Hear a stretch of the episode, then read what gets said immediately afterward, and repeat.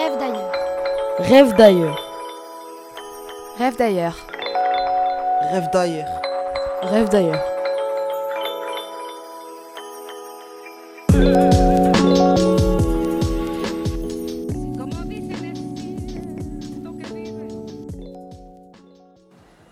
Bonjour, je m'appelle Léo Ngolo. J'ai 21 ans.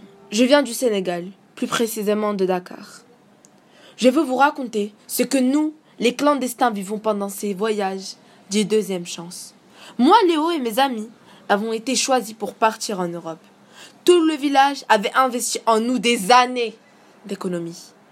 Nous étions la vision de la seconde chance, d'un meilleur futur. Avant le voyage, je devais donner une somme d'argent au conducteur qui devait nous emmener jusqu'à la frontière, ou plutôt jusqu'au Maroc, à Tanger. Et lui donner le reste une fois arrivé. Mes amis et moi étions tellement excités de commencer ce voyage, comme vous Mais les conditions de voyage n'étaient pas les mêmes, ce qui fait la différence entre vous et moi. C'était le jour J. Nous étions le 24 octobre 2017. Il était 2 heures du matin. Nous devions prendre la route très tôt pour éviter les soldats surveillant la frontière de la Mauritanie.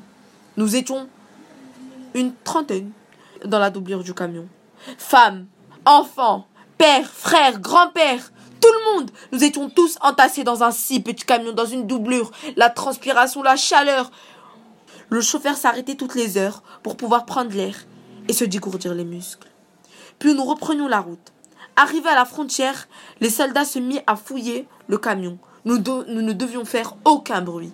Le moindre bruit pouvait nous être très, mais très dangereux.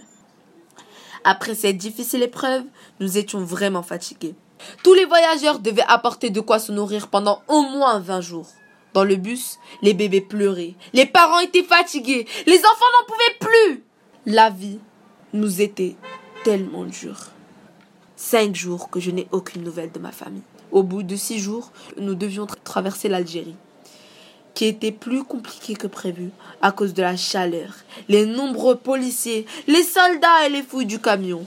Au bout d'un certain temps, le chauffeur commença à nous traiter comme des bêtes sauvages. C'est-à-dire, il nous laissait de moins en moins sortir, ou il nous donnait de moins en moins d'eau. Il nous criait souvent dessus, alors que nous sommes des humains, comme vous. Il n'y a aucune différence, juste seulement nous n'avons pas de papier et nous sommes noirs de peau. Nous avons vécu comme ça pendant 18 jours. Quatorzième jour, nous sommes arrivés dans une ville nommé Béchar, en Algérie, près du Maroc. Dans le contrat, il était, il était dit qu'on changerait de camion à Tanger, une fois arrivé au Maroc, pour arriver en France, notre destination finale. Notre seule motivation était qu'on changerait tous de vie, qu'on arriverait dans un meilleur avenir. Arrivé au Maroc, le chauffeur nous préparait mentalement à la France. Il nous disait que ce qu'on pensait de la France n'était pas la bonne image de l'Europe. Il nous disait que la France était xénophobe, raciste, non accueillante, non chaleureuse, qu'il nous ignorait et qu'il nous traiterait comme des meubles, comme de simples objets, même pas comme des êtres vivants ou des animaux. Samedi 10 novembre 2017, 3 heures du matin. Nous attendons le deuxième camion. Le premier est déjà parti en direction de Dakar pour prendre les autres passagers clandestins. Le deuxième nous a abandonnés. Nous étions en train d'attendre, attendre, attendre, attendre. Il n'est pas venu. Voilà aujourd'hui. J'ai 22 ans et demi. Nous sommes vendredi 5 octobre 2018 et je suis devenu vendeur de bracelets sur les plages de Tanger. Je n'ai pas d'issue.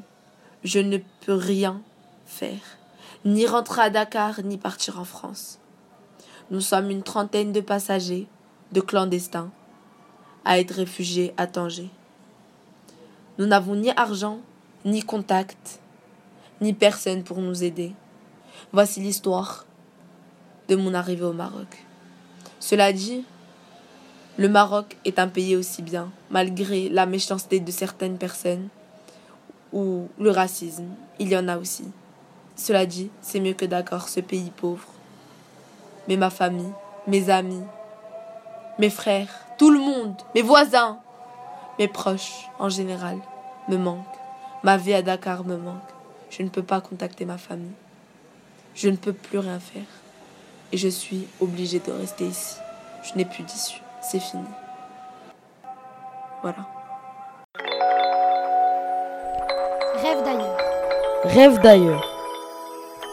Rêve d'ailleurs. Rêve d'ailleurs. Rêve d'ailleurs.